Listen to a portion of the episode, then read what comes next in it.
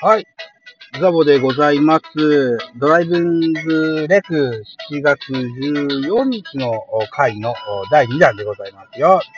はい。ちょっとよろしくお願いします。まず運転する前にですね、スターティングラインナップだけ発表しておきましょう。ジャイアンツ先行でございます。1番レフト亀井、2番ショート坂本出てます。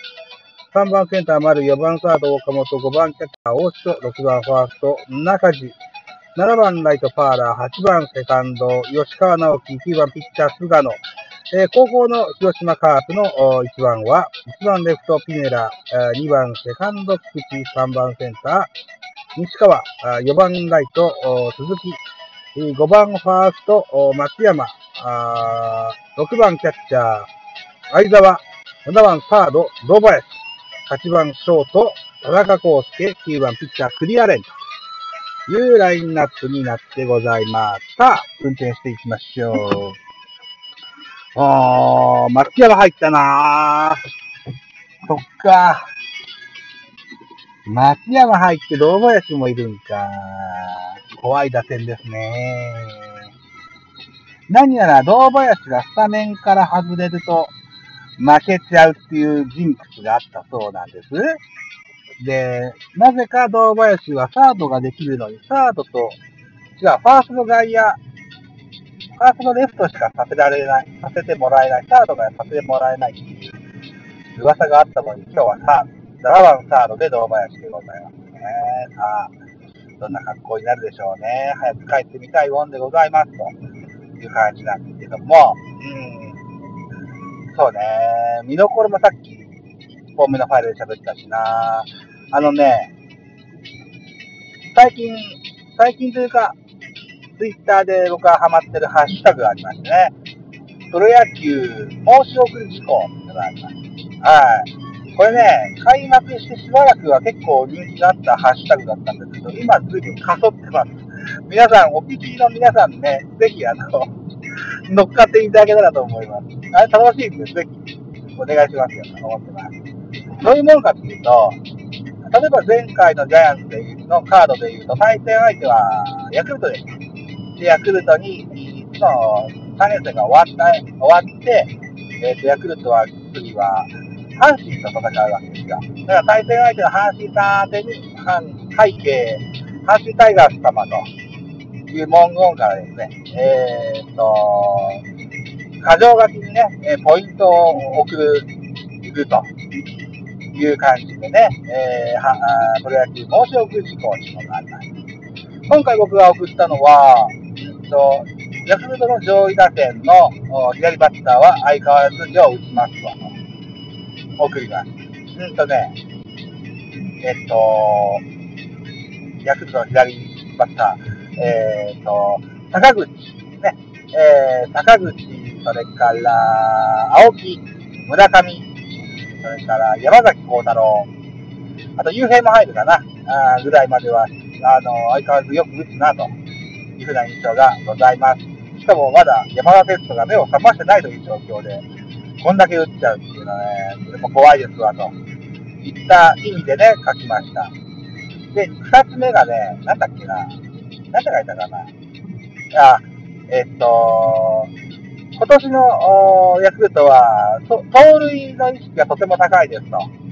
ピッチャーでも走ってきます。ご注意くださいって書きました。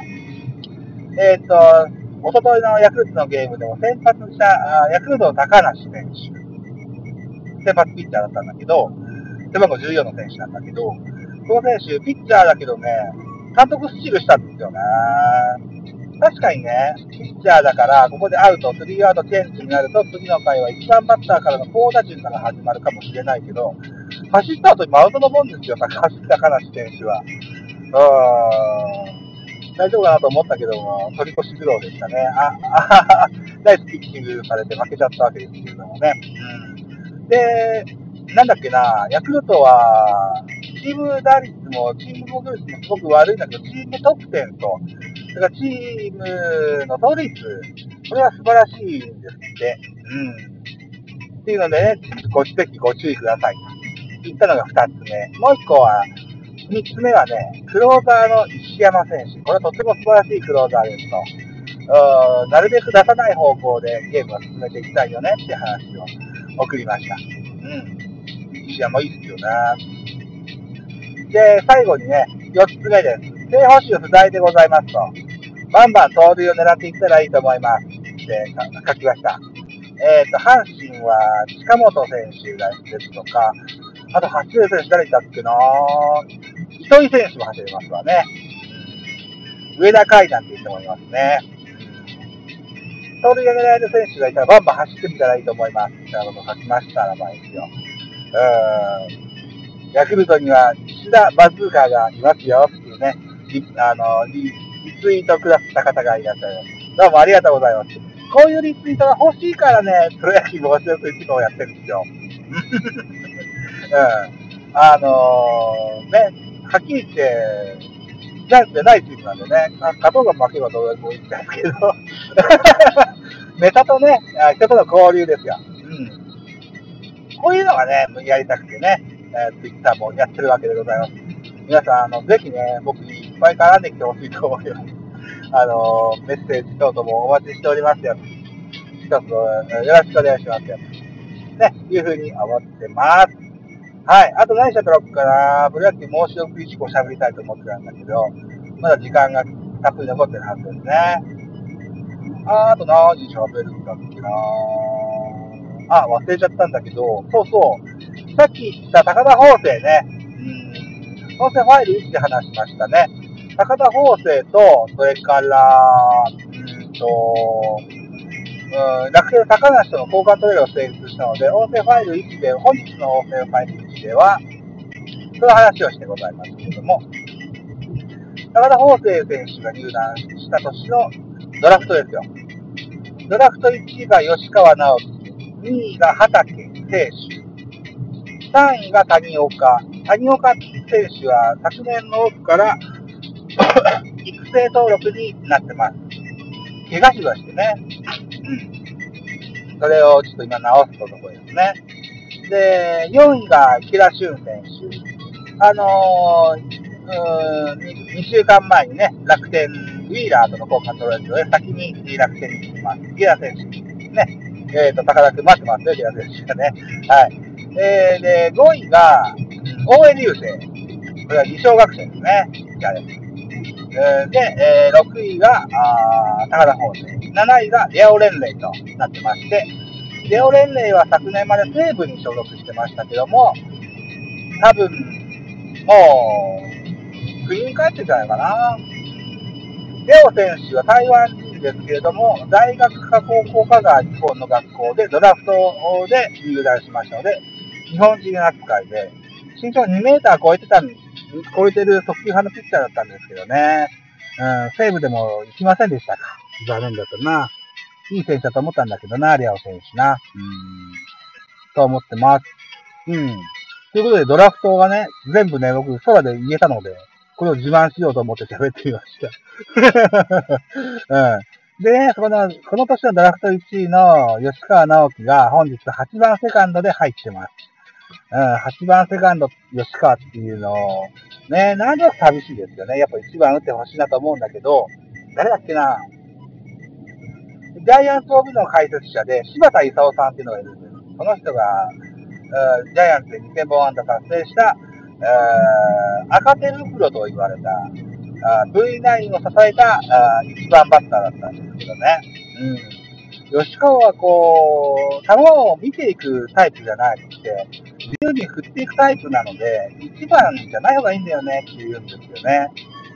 9番セカンド吉川は多分一番ハマると思うよっていうね、あのー、記事をね、どっかで今日見たんですよ。SNS 系のなんかの界隈でね。うん。で、ジャイアンツは9番野手ってベイスターズみたいにしないチームっていうのもあったりするので、8番セカンドで今日は吉川直樹が入ってるでございますよと。ああと、広島の菊池選手の後輩でもあるしね。うん。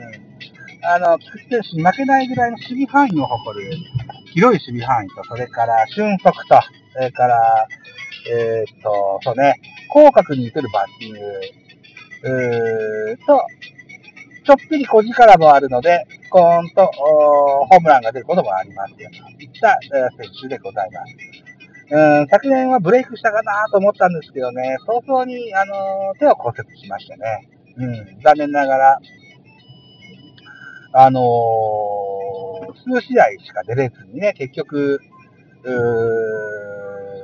春先活躍したんだけど、シーズン終了まで、えー、2軍で過ごすことになっ3軍か、あ過ごすことになってしまった、ジャイアンツの有望株、有望株というか、期待の抱負、吉川直樹。現在までは、怪我なくここまで来てはおりますが、打撃がやや不振ということもあって、北村匠ですとか、増田大輝ですとか、あるいは、若林ですとか、この辺とね、あの、セカンドを争う、う感じになってます。